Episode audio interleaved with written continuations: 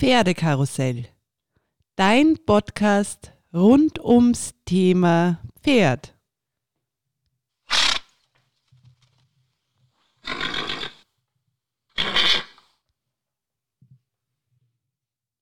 Herzlich willkommen beim Pferdekarussell Podcast.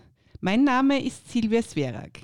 Es gibt viele Zugänge, um Pferde die hohe Schule, sprich Lektionen wie Piaf und Passage beizubringen. Heute widmen wir uns dem Thema Handarbeit mit Pferden. Zu diesem Thema habe ich den Experten Hilmar Schmidtke eingeladen. Hallo, lieber Hilmar. Hallo, liebe Silvia. Vielen Dank für deine Einladung. Sehr gerne. Ähm, ich möchte unseren Hörern Hilmar ganz kurz vorstellen. Ähm, du bist ursprünglich aus Deutschland, aus Lüneburg bist ähm, eigentlich immer, äh, hast du mit Pferden zu tun gehabt, warst Ausbildner und bist auch Pferdezüchter. Du hast aber auch einen Abstecher in die Musik gemacht. Und zwar hast du Gesang in Hamburg studiert und bist dann auf Umwegen nach Wien gekommen. Eigentlich wegen der Musik, was ich ja wahnsinnig spannend finde, weil genau dieser Zugang zum Takt und äh, zu Rhythmus braucht man ja eigentlich, wenn man mit Pferden arbeitet, beziehungsweise bringen auch die Pferde mit und bist eigentlich dann wieder zurück zu deinen Wurzeln zu der Pferdeausbildung und machst sehr viele Lehrgänge, bist weltweit unterwegs, eben auch zum, immer wieder zum Thema äh, Handarbeit mit Pferden. Und da wären wir auch schon bei unserer ersten Frage. Was bedeutet der Begriff Handarbeit mit Pferden, beziehungsweise woher wird dieser Begriff abgeleitet? Der Begriff Handarbeit kommt genau daher, was auch das, äh, die Beschreibung schon sagt. Das ist das Pferdschulen an der Hand. Das äh, bedeutet also, dass das Pferd vom Ausbilder ähm, an der Hand vorbereitet wird, ähm, dass dem Pferd die einzelnen Schritte beigebracht werden, die Bedeutung der Gärte, die Bedeutung, ähm, was passiert, wenn ich Spannung aufbaue und was muss das Pferd aus dem, der Spannung, die aufgebaut wird, auch dann machen soll. Mhm. Ähm, ich glaube, wir haben bei einem letzten Gespräch mal auch gesprochen, weil du ja eigentlich auch diesen Zugang zur Musik hast und gesagt hast, du siehst eigentlich das Pferd sogar, ich weiß gar nicht mehr, wie der genaue Wortlaut war, aber auch wie ein Musikinstrument. Und weil du jetzt auch von Spannung aufbauen gesprochen hast, was ich sehr passend auch finde. Ja, das stimmt. Ähm, ich sage immer, wenn ich gefragt werde, dass ähm, sicher ein ganz großer Faktor und ein großer ähm, Beitrag, ähm, den ich dazu leiste, meine, meine Musikalität und mein musikalisches Verständnis ist. Das Rhythmusgefühl, das Taktgefühl und ähm, die Tatsache, dass man in der Spannung ja selber das Gefühl entwickelt, ah, da so und so viel Spannung hat das Pferd jetzt schon jetzt muss ich wie, wie viel Spannung mit der Gerte aufbauen oder wo muss ich jetzt den, den Druckpunkt oder den Touchierpunkt setzen, damit vielleicht dann dem Pferd geholfen wird, die richtige Bewegung auszuführen oder ein bisschen mehr Spannung dazuzugeben zu der noch schon vorhandenen oder äh, sie umzuleiten, also dem Pferd zu helfen, quasi ähm, die Bewegung in, in dem eigenen Körper zu finden. Ja, was natürlich sehr viel Feingefühl von deiner Seite auch braucht, weil genau das, was du gesagt hast, man muss ein Pferd spüren können, glaube ich, man muss es gut einschätzen können, wie weit, wo ist der Spannungspunkt ähm, gerade, wo lege ich nach oder wo lasse ich locker. Also ich glaube, da braucht es auch einen sehr feinen äh, Ausbildner, um das zu erspüren und auch zu sehen beim Pferd. Das ist richtig, ja. Das ähm, in jeder Hinsicht sogar. Also bei dem ganz besonders sensiblen Pferd braucht man auf jeden Fall das Gespür von wie viel Druck kann ich überhaupt auch nur machen oder darf ich nur machen und ähm, wie viel muss ich aber trotzdem auch machen, damit überhaupt das Pferd mal in eine, in eine Richtung bewegt wird, wo dann auch das rauskommt oder ähm, was man sich wünscht oder äh, wie, wo die ersten Tritte für Piaf oder wenn es dann Passage ist, auch liegen soll. Und bei einem, einem, sehen wir uns zum Beispiel ein fauleres Pferd an, da muss man ja selber innerlich schon ein bisschen hochfahren und selber motivierend und belebend sein, so dass das, dass das Pferd das quasi auch ein bisschen aufnimmt in seinem Körper und sagt, huhuhu, was macht er da? Und den muss man ein bisschen wach machen und frisch machen. damit man äh, auch dazu kommt, dass irgendwas, dass man was bekommt vom Pferd, eine Bewegung bekommt oder eine Reaktion und, und die richtige äh, Energik ähm, auf das, auf, von dem Pferd hm, bekommen kann. Ja, ähm, wir haben jetzt über die Pferde gesprochen. Jetzt wäre meine Frage, äh, mit welchen Pferden kann überhaupt diese Handarbeit durchgeführt werden, beziehungsweise welche Pferde eignen sich dafür? Ähm, da kann ich mal gleich dazu sagen, dass das mit jedem Pferd geht, ähm, weil ich auch der Vertreter bin davon, dass äh, jedes Pferd auch eine ganz eine, ein Recht auf eine ordentliche Grundausbildung hat und dass es dazu gehört auch der Umgang mit der Gerte oder auch der körperliche Umgang, der dieses ganze Horse mit Shipping, was man ja mit ja macht. Und ähm, letztendlich kann es jedes Pferd ausführen. Das kann der Norweger, der Isländer, das Sportpferd, das heißblütige Vollblutpferd ausführen. Man muss halt in der auf jeden Fall bereit sein, als Ausbilder sich auf die jegliche Charaktere ähm, vom Pferd einzustellen auf, und ähm, das Pferd in, im Ganzen zu sehen. Ich glaube, da sind wir auch an einem guten Punkt. Äh, und zwar, was man halt auch mit dieser Arbeit wirklich verbindet bessern kann. Weil so wie du sagst, man kann es mit jedem Pferd machen. Ähm, tragend unter Anführungszeichen, dass man es herzeigt, wird es meistens bei einem Sportpferd sein in den höheren ähm, Bewerben. Aber äh, man kann das ja auch sehr gut für die Gymnastizierung, äh, für die Aktivierung der Hinterhand auch verwenden. Ähm, was kann man eigentlich durch diese Arbeit verbessern beim, beim Pferd, bei seinen Abläufen? Ja, die Handarbeit äh, ist ja ein sehr vielseitiges ähm, Programm für ein, also kann sehr vielseitig sein für ähm, Pferde. In erster Linie habe ich in meinen Kursen natürlich Sportpferde, die auf dem Weg dazu sind, Grand Prix-Pferde zu werden. Trotzdem gibt es natürlich auch genügend Pferde, die einfach aktiver im Hinterbein werden sollen, auch wenn sie jetzt vielleicht gar nicht das Ziel zum Grand Prix haben. Trotzdem verbessert es ja mal die Aktivität der Hinterbeine die Rückentätigkeit und auch letztendlich die Reaktionsfähigkeit. Ähm, was aber auch tatsächlich ein großer Faktor ist, kann ich auch gleich sagen, ist, dass es einfach eine sehr schöne Alternativbeschäftigung ist für viele Pferde, die ja doch irgendwie ein Dressurpferd hat ein Dressurausbildungsprogramm, ein Springpferd hat ein Springausbildungsprogramm, aber auch ein Springpferd mache ich aktiv am Hinterbein und tragfähiger. Und äh, wenn ich einen Isländer habe, dann habe ich auch eine Beschäftigungs- Möglichkeit, das Pferd zu gymnastizieren durch die aktiveren Hinterbeine. Und äh, auch gar nicht zu vergessen ist zum Beispiel das ältere Pferd, nämlich das Pferd, was langsam schon aus dem Sport verabschiedet wird, es einfach ohne Reitergewicht äh, so ein bisschen gymnastischer zu halten und, und bei Laune, und das kann man ja auch in der Hand, das kann man auch am langen Zügel zum Beispiel, dann einfach noch Lektionen machen. Und ich habe immer wieder auch im, Pferd, im Kurs Pferde, die äh, über 20 und 25 sind, die dann kommen und einfach Spaß haben, auch so den, den Ausklang quasi gymnastisch zu begleiten. Ich glaube, das war auch ein sehr guter Punkt, weil wenn man das umlegt äh, auf die menschlichen Spitzensportler, da wird ja auch nicht nur einheitlich trainiert äh, in eine Richtung, sondern da gibt es ja auch den Ausgleichssport. Und so wie du gesagt hast, ich glaube, das ist eine großartige Alternative, äh, auch zu finden, vielleicht herauszufinden, wo fühlt sich eigentlich auch mein Pferd auch wohl. Ja? Und wie du gesagt hast, das ist ja sehr gymnastizierend. Äh, der Muskel wird ja auch aufgebaut dadurch, ohne die Belastung des äh, Reitergewichts. Also gehört für mich eigentlich zum Standardprogramm in der Ausbildung eines Pferdes dazu oder sollte dazugehören. Ähm, jetzt sind wir bei einem Punkt, weil wir haben schon darüber gesprochen ein bisschen. Ähm, welche Ausrüstung äh, braucht man, also braucht das Pferd bzw. der Reiter? Die Ausrüstung ist natürlich erstmal ein aufmerksamer Besitzer und natürlich ein aufmerksamer Ausbilder. Dazu kommt meistens ganz klassisch der Kappzaum, den es in verschiedenen Ausführungen gibt. Mal fester, mal dünner, mal dicker, mal schärfer, mal, mal weicher.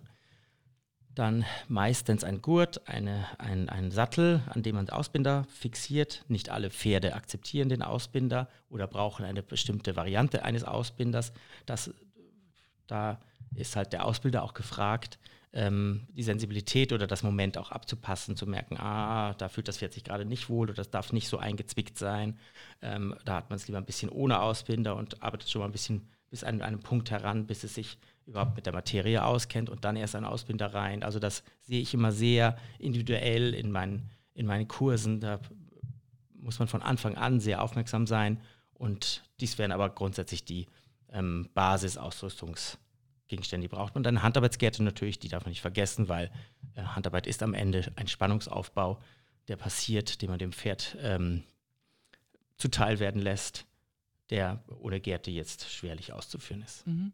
Von deiner Erfahrung her, du machst es schon sehr lange, ähm, wird man jetzt nicht sagen können, weil alle Pferde sind nicht gleich. Aber wie lange braucht circa ein Pferd, bis es mal diesen Bewegungsablauf ähm, versteht, dass es mal in diesen Rhythmus reinkommt, in die Piaf zum Beispiel? Das hängt ganz, äh, ganz klar vom Pferd und auch wieder vom Ausbilder ab. Es gibt einfach ganz talentierte Pferde und es gibt ähm, Pferde, die ähm, einfach durch andere, andere durch ihren Charakter oder durch Ängste oder sonst was noch behindert sind. Äh, behindert im Sinne von ähm, Begleiterscheinungen haben, die sie daran hindern, äh, sich gleich der entspannten oder der zuhörenden Arbeit auch zu widmen. Ähm, das kann man gar nicht so wirklich so kategorisch sagen. Es gibt Pferde, die brauchen irrsinnig lang. Und wenn sie es dann aber gelernt haben, dann haben sie es auch für immer gelernt. Und ähm, dann gibt es Pferde, die es ganz schnell einfach drauf haben, weil sie einfach das Signal ganz schnell ihrem eigenen Körper senden können, weil sie die Spannung, die ich auf das Pferd gebe, ganz schnell in die richtigen Tritte umsetzen können. Das ist wirklich von bis. Und ich werde diese Frage tatsächlich auch oft gefragt im Kurs, wie lange müssen wir denn das jetzt machen? Aber ich sage, und das kann ich leider immer nur sagen mit, ich weiß es nicht. Mhm. Ich kann euch sagen, jetzt nach drei Einheiten oder nach zwei Einheiten, das sieht ganz talentiert aus oder das sieht geschickt aus. Das kann aber auch immer noch wieder bedeuten, dass es einen Einbruch gibt und dass das Pferd es eigentlich gar nicht verstanden hat, sondern der Körper es nur ausgeführt hat. Mhm und dann aber durch irgendwas, durch eine Einwirkung, weil man zu früh, zu schnell unterm Sattel was macht oder irgendwelche eine andere Einwirkung, kann man ganz schnell das Pferd auch verwirren und dann wieder davon wegkommen, dass es dem Pferd leicht fällt, weil es dann vielleicht überfordert war oder selbst Stress bekommen hat mit der Lektion. Und was ich aber auch sagen kann, tatsächlich ist, dass Pferde, die ist, die ganz, bei denen ich ganz minutiös jeden Fuß alleine ansagen muss, die ganz viel Angst haben oder Panik oder ganz, wo ich jeden Fuß ganz einzeln dirigieren muss und ganz langsam mir Zeit lassen muss. Dass die, wenn die es dann mal geschnallt haben, das ist tatsächlich dann für die Ewigkeit. Wenn man sich die Ruhe genommen hat und die Zeit mhm. genommen hat, dann ist das das, das haben die dann so abgespeichert, da geht alles, das geht auf jeden Fall dann immer. Und das dann noch sichergestellt. Und oftmals sind die, die ganz talentiert zu Anfang gewirkt haben, manchmal dann vielleicht überfordert, weil man es zu viel zu oft gemacht hat mhm. und machen sind dann gar, gar keine sicheren sicheren Piafierer, sage ich mal so, mehr oder legen diese Lektionen dann nicht mehr so sicher ab, wie sie das vielleicht zu Anfang ähm, gezeigt haben, dass sie es könnten. Ja. Es gibt ja auch so diese Philosophie von Reitern. Manche sagen, ähm, sie lernen ihren Pferden lieber Piaf-Passage von oben mit dem Reiter. Für mich als unter Anführungszeichen Laie ist es verständlicher, wenn ich sage, ich fange von unten an weil da der Reiter nicht oben sitzt und unter Anführungszeichen nicht stört. Wie ist dein Zugang oder wo glaubst du, tun sich die Pferde leichter? Also das ist auch wieder hier individuell zu sehen. Das gibt durchaus genügend Pferde sicher, in, die in ihrer Reitausbildung das, das Piafieren und auch das Passagieren gleich von oben gelernt haben. Also mit einem gleich von oben bedeutet ja, dass da jemand drauf sitzt und von oben Spannung aufbaut und das Pferd in diese Lektionen arbeitet. Ähm, das gibt genügend Pferde, die das so leicht lernen, ähm, weil man natürlich auch eine gewisse äh, Gleichmäßigkeit hat. Also man sitzt zentriert drauf, man hat an beiden Zügeln den gleichen Druck, man hat das Pferd ja unter sich. Während wenn ich jetzt mit der Handarbeit auf einer Seite stehe, dann habe ich ja erstmal eine gewisse Einseitigkeit und dann ist es auch manchmal so, dass es die Pferde ja schwerer verstehen. Aber in der Regel ist es tatsächlich so, muss ich sagen, in meiner ganzen langjährigen Erfahrung, dass die Pferde sich leichter tun, wenn sie erstmal niemand zusätzlich zu ihrem eigenen Gewicht und ihrer eigenen Balance nicht noch jemand balancieren müssen und sich dann darauf konzentrieren müssen, dass jemand noch das Pferd am Zügel stellt, am Gebiss werkt und äh, das Gewicht noch hin und her verlagert. Diese ganzen Zusatzeinflüsse können das Pferd häufig, und das ist auch so, verunsichern und die Pferde tun sich leichter an der Hand. Deswegen ist diese Handarbeit auch so populär, um den Startschuss zu legen für diese versammelte Arbeit. Wobei das natürlich nicht heißt, wenn das Pferd das mal kann und der Reiter das schon reitet, äh, dass du das dann auch von unten, auch wenn der Reiter oben sitzt, natürlich dann noch verfeinerst. Ja, auf jeden Fall, weil äh, manche Pferde ganz, ganz besonders äh, verbessert reagieren, wenn man zum Beispiel mit dem, mit der, mit dem Gärtentouchement von ganz tief unten, fast in der, in der Fesselbeuge kommt, dann kann man einen doch noch eine noch, noch qualitätvollere Piaffe erreichen. Und äh, da kommt man manchmal mit der eigenen Einwirkung, die man nur als Reiter von ganz oben drauf sitzend hat, gar nicht hinkommt. Also das, da, diese beiden Herangehensweisen von oben und mit Hilfe von unten können die Qualität der Piaffe und der versammelten ähm, Arbeit äh, doch deutlich noch verfeinern und verbessern. Mhm. Und natürlich sieht man das auch manchmal, dass ähm, ein Pferd auch ein bisschen ungleichmäßig abfußt in einer Piaf oder Passage, was natürlich auch super ist, wenn man dann von unten eben da auch mithilft, damit sich das auch ein bisschen wieder ausgleicht. Weil das ist, glaube ich, auch so, was, was du erzählt hast. Aber ja. da ist ja auch schon mal wichtig, dass jemand von außen stehend schaut genau. und guckt, wo, wo ist die Unspannung oder wo die, mhm. die die ähm, Verspannung und wo welche Diagonale der Beinfolge muss da verbessert werden und inwiefern kann man dem Pferd da helfen. Da es, sind the eyes from the ground ja. ganz gut, um dem Reiter und dem Pferd dann in der Arbeit auch zu helfen. Weil es, glaube ich, auch oft gar nicht so wirklich von oben spürbar ist. Weil auf jeden Fall auch man von unten ganz klar sagen, du musst in genau diesem Moment mhm. einmal mit dem linken Bein mehr Druck machen. Du musst hier einmal mit der Parade einmal wirklich durchkommen und dann und, und zusätzlich mit dem Bein Druck machen, damit die gegenüberliegende Diagonale mehr abfußt, als es ja. sonst der Fall ja, war. Ja. Das kann man aber von unten besser sehen. Da, da befruchtet sich quasi die Arbeit zusammen. Äh, wenn unsere Zuhörer jetzt ähm, die Frage haben, in welchem Alter findest du, wäre es gut, mit einem Pferd äh, mit der Handarbeit anzufangen? Gibt es da irgendein unter Anführungszeichen Standard, dass man sagt, fünf-, sechsjährig oder musste mal die Grundarbeit können oder sagt, es ist eigentlich nie zu früh äh, anzufangen. Wie siehst du das? Ähm, da gibt es einen gewissen Standard, den würde ich immer so auf vier, viereinhalbjährig legen. Aber auch das ist davon abhängig, wenn das Pferd vier, viereinhalbjährig noch gar nicht an, äh, geritten ist und noch gar nicht wirklich Paraden gewöhnt ist, äh, Kurven, kleine Wendungen gewöhnt ist, dann tut sich das Pferd natürlich vielleicht auch schwerer als ein Pferd, was schon ein bisschen länger geritten ist. Ich sage immer, die, so ein Pferd muss für die Handarbeit schon ein bisschen mal eine Parade erlebt haben und sich, sich selber in seinem eigenen Körper auch abstoßen können vom Gebiss und so, äh, damit es sich in dem eigenen Körper auch lernt, zurechtzufinden. Und da tun sich die Pferde, die schon ein bisschen geritten sind oder länger geritten sind, leichter als die, die noch gar nicht geritten sind was wiederum auch ganz anders sein kann. Es gibt auch Pferde, die sich ganz leicht tun, von vornherein, auch weil die einfach selber mit, dem, mit der Verbindung, mit dem Gefühl fürs Gebiss oder für einen Zügel oder einen Ausbinder gar kein Problem haben. Mhm. Aber wenn sie eins haben und da noch zu sensibel sind, dann ist es immer besser, wenn die Pferde schon einfach eine Zeit lang geritten sind, damit sie da sich schon ein bisschen zurechtgefunden haben. Aber vier, viereinhalb, würde ich sagen, ist ähm, mal so die, ich sage immer, die, die dieses Jahr vier sind, da fange ich im Herbst an. Mhm. Ja. Also es ist nicht so, wie die Leute glauben, so jetzt bin ich am Sprung äh, in die S rein, jetzt fange ich mit der Handarbeit an. Äh, ist wahrscheinlich besser, wenn man natürlich früher beginnt, weil sich das Pferd natürlich ähm, früher dran gewöhnt und auf der anderen Seite kann ich ja wahnsinnig gut schon mit der Handarbeit auch für andere Sachen unterstützen, so wie wir gesagt haben, die Tragkraft, ja, ähm, das Hinterbein. Es geht ja dann nicht nur klassisch um Piaf-Passage, sondern man kann da ja auch schon viel in diese Richtung auch ähm, zuarbeiten, schon in Richtig. jüngeren Jahren. Richtig. Ähm, ich gebe immer ein bisschen den Advice, dass äh, ich nicht zu lange warten würde mit dieser versammelnden Arbeiten, weil wir doch als, als Reiter, Ausbilder und Betrachter wollen möglichst leichte tänzerische Bewegungen haben. Und wenn das Pferd erstmal trainiert ist bis zur Klasse M, dann ist das schon ein gewisser, ich sag's mal so salopp, Muskelprotz, dann ist das schon mhm. so ein bisschen, dann ist das ganze Pferd schon viel Körper, körperschwerer im positiven Sinne. Und dann fallen dem, den Pferden oftmals diese leichten Tritte schwerer, als wenn sie wie eine kleine, wie eine kleine spielerische Angelegenheit aus der Jugend mit, miterarbeitet wird und so leicht immer wieder ähm, beibehalten wird. Und dann, mhm. dann ist das was wie eine Grundgangart irgendwann, die sie mitgelernt haben. Und dann wird es ihnen auch immer leichter fallen, als wenn sie es wenn sie eigentlich schon schwerknochiger sind oder schwer, schwerer bemuskelt sind, dann sich leicht bewegen sollen. Ja.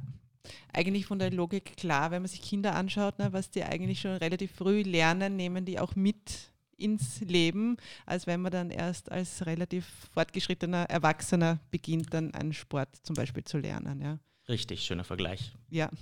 Ähm, wie oft würdest du sagen, sollte man Handarbeit machen? Also wenn ich ähm, von Ausbilder zu Ausbilder rede, dann würde ich äh, sagen, auf jeden Fall mal eine Mal in der Woche intensiv und oder dreimal die Woche ein bisschen, fünf oder zehn Minuten anspielen, dann weitermachen. Äh, nun bin ich, wie du schon sagtest, einfach wahnsinnig viel unterwegs. Die Menschen haben nicht die Möglichkeit, dass ich einmal die Woche irgendwo auftauche. Ähm, wenn ich da einmal im Monat auftauche oder alle zwei, drei Monate, ist das auch okay weil ähm, die Pferde, das ist ein bisschen wie Schwimmen lernen, das ja nicht vergessen. Und ähm, dann dauert es vielleicht manchmal ein bisschen länger, um die Sachen zu erarbeiten. Aber die Pferde behalten das und die arbeiten das selber auch ein bisschen in ihre Entwicklung ein, ähm, sodass das trotzdem auch Sinn macht. Sonst würde ich sie auch gar nicht so ähm, anbieten können oder mhm. durchführen würden, durchführen, wie ich es tue. Aber optimal wäre so einmal die Woche ähm, diese Arbeit so ein bisschen einfließen und einspielen lassen. Und ja. Ähm, kann ich als Besitzer ein Pferd zum Beispiel für dich schon vorbereiten, dass ich sage, wenn du dann kommst und ähm, dass du dir leichter tust beim Einstieg? Das, oh ja, natürlich ja. kannst du das. Es ist immer die Frage, wie viel Lust und Laune hast du, selber dich mit dem Thema auseinanderzusetzen und dich und auch diese Sisyphus-Arbeit, das ist ein bisschen Sisyphus-Arbeit, wobei man mhm. sagt, Sisyphus-Arbeit ist vergeblich, das ist diese natürlich nicht.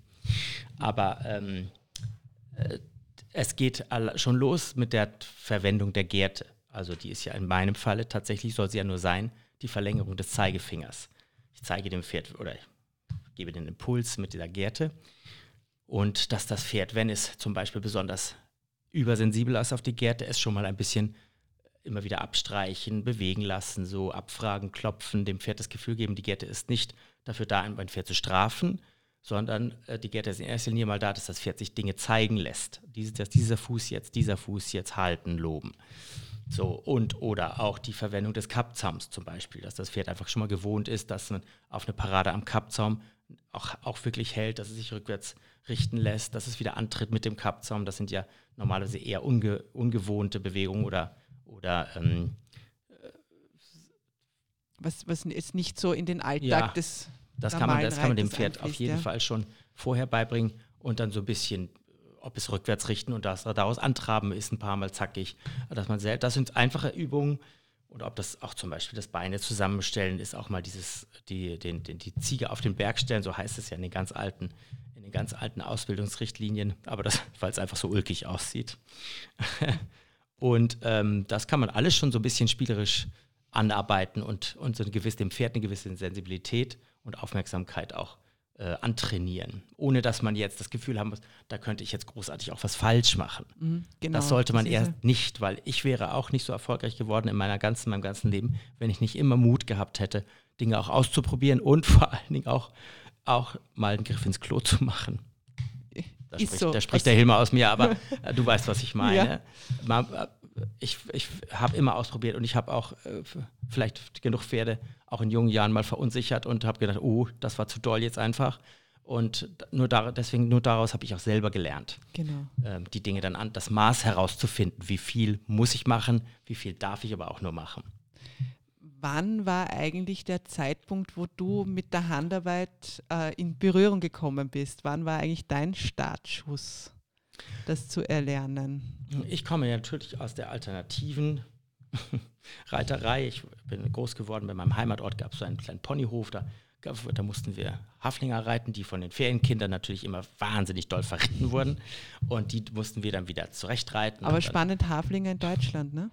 Ja, der Haflinger ist ja irgendwie so der Arounder für so Reitschule ja, immer gewesen. Ja. Da, da, das ging, da, der hielt das auch ein bisschen aus, ja. dieses, dieses Wechselleben. Und wir im Ort waren natürlich immer als Kinder ganz böse, wenn dann diese ganzen Ferienkinder anrückten, die diese, also unsere tollen Haflinger verritten haben. Da mussten wir, mussten wir sie mh, hm, wieder zahm machen und wieder rittig machen. Aber auf jeden Fall ähm, habe ich dort, dort schon auch ähm, Menschen erlebt und, und Freunde im, im Pferdefreundeskreis gehabt, die sich mit alternativer Reiterei auseinandergesetzt haben und dann und dann äh, kam ich eigentlich auf diesem Wege auch in Kontakt mit Menschen, die ähm, in der klassischen Reiterei, Barockreiterei geritten sind. So auch Brand, Ben Branderup, bei Richard Hinrichs dann später, der dann auch letztendlich meine Reiterei und meine Ausbildung selber sehr geprägt hat, auch bis heute noch einer, jemand ist, den ich mir nicht Probleme habe oder Fragen habe im Pferdebereich, nicht im Pferdebereich, anrufe und sage, Herr Hinrichs, ich, ich habe da eine Frage, ich muss was, ich habe diese und diese Situation. Das ist ein bisschen wie mit meiner Mutter, die ich dann immer angerufen habe, wie die Soße jetzt sich anfühlt und rührt. Und dann und dann sie sich in mich reinversetzen muss und sage, ich habe keine Ahnung, wie es aussieht, aber das muss so und so und so sein. Ja. Und äh, wenn es anders ist, dann ist schon falsch, dann musst du das und das machen. Ja. Und so habe ich es heute noch tatsächlich mit meinen alten Ausbildern. Und ähm, ja, und da war Handarbeit tatsächlich auch schon immer ja ein großes Thema. Gerade Branderup und auch, auch Hinrichs, Richard Hinrichs, der, der, der, der, ich sagen, der erste Ausbilder der klassischen Reiterei in Deutschland ist, ähm, der einfach Handarbeit auch perfektioniert hat in einer Art und Weise, gelernt vom Vater, der wieder in Wien gelernt hat übrigens, der alte Kurt Hinrichs, der Vater.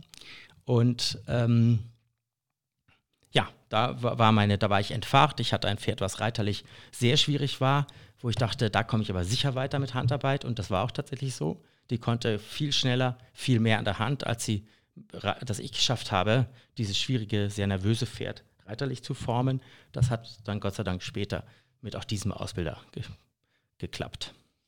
Ja, ein spannender Zugang. So wie du gesagt hast, meistens entstehen ja Dinge, wo man selber ähm, auf die Probe gestellt wird und dann auch Dinge ausprobiert und dann quasi zu seiner Berufung auch kommt. Also ein schöne Geschichte zum Abschluss. Danke, dass du auch ein, etwas aus deinen Nähkästchen geplaudert hast. Ähm, jetzt zum Schluss noch meine letzte Frage an dich. Wenn man so einen Kurs bei dir machen möchte, wie kann man mit dir in Kontakt treten? Ja, ich meine, die sozialen Medien bieten ja schon mal alles. Ich bin äh, durchaus gesprächig, kommunikativ. Die, die mich kennen, wissen das und wissen es äh, so zu schätzen auch. Ähm, und ich bin ganz gerne für Auskunft äh, jedweder Art ähm, zu haben. Also deswegen entweder eine Mail schreiben oder einen Kontakt über Facebook aufnehmen oder Instagram. Und ähm, da bin ich ganz gerne ähm, zugänglich für Fragen. Ähm, ich habe jetzt auch gerade unlängst wieder eine Anfrage gehabt aus, dem, aus Mitteldeutschland und dieser Dame habe ich dann einfach einen Ort genannt in der Nähe, wo sie hinkommen kann, um an einem Kurs teilzunehmen, also den Kontakt hergestellt, weil ich kann natürlich nicht mehr, weil ich so viel unterwegs bin, kann ich nicht mehr einzelne Pferde oder Termine abfahren, sondern ich mag, zentralisiere es natürlich in verschiedenen Kursorten in, in Deutschland, in Österreich, in, in anderen Ländern. Perfekt. Also wenn auch jemand einen Kurs organisieren will, kann er sich natürlich auch an dich richten. Richtig. Wir haben schon vorher gesprochen, es sollte dann bitte selbstgebackener Kuchen bereitstehen. ja, das stimmt. Das stimmt. Äh, ja, sehr fein. Ich möchte mich dann auch nochmal bedanken bei meinen lieben äh, Pferdekarussell-Zuhörern fürs Dranbleiben. Ihr seid einfach großartig, denn diesen Podcast gibt es erst seit zwei Monaten und wir haben schon über 11.000 Abonnenten. Vielen Dank für euer Vertrauen. Ähm, supportet mich bitte weiter, teilt es an eure Freunde ähm, und ihr findet mich, genauso wie wir gesagt haben, auch in den sozialen Medien auf Instagram unter Pferdekarussell mit Doppel S und Doppel L zum Schluss. Und ich darf mich bei euch verabschieden und wünsche euch und euren Pferden viel Spaß beim gemeinsamen Arbeiten. Bleibt gesund und wie immer, die letzten Worte gehören meinen heutigen Experten Hilmar Schmidtke.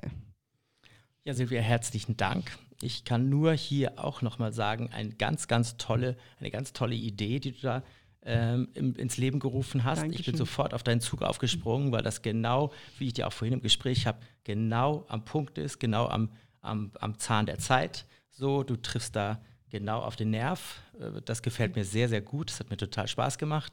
Äh, mein letztes Wort ist an euch. Habt immer Mut, Sachen auszuprobieren. Geht los, organisiert euch eine längere Gärte und probiert mal schon mal ein bisschen rum. Und dann guckt ihr, was ihr rauskriegt. Guckt genau. euch vielleicht im Internet irgendwas an, was, was wer andere schon gemacht hat. Und dann macht ein bisschen, versucht was nachzumachen. Und wenn ihr Fragen habt, dann fragt ihr was. Und zwar gerne mich. Ein perfekter Schlusssatz. Dankeschön. Gerne.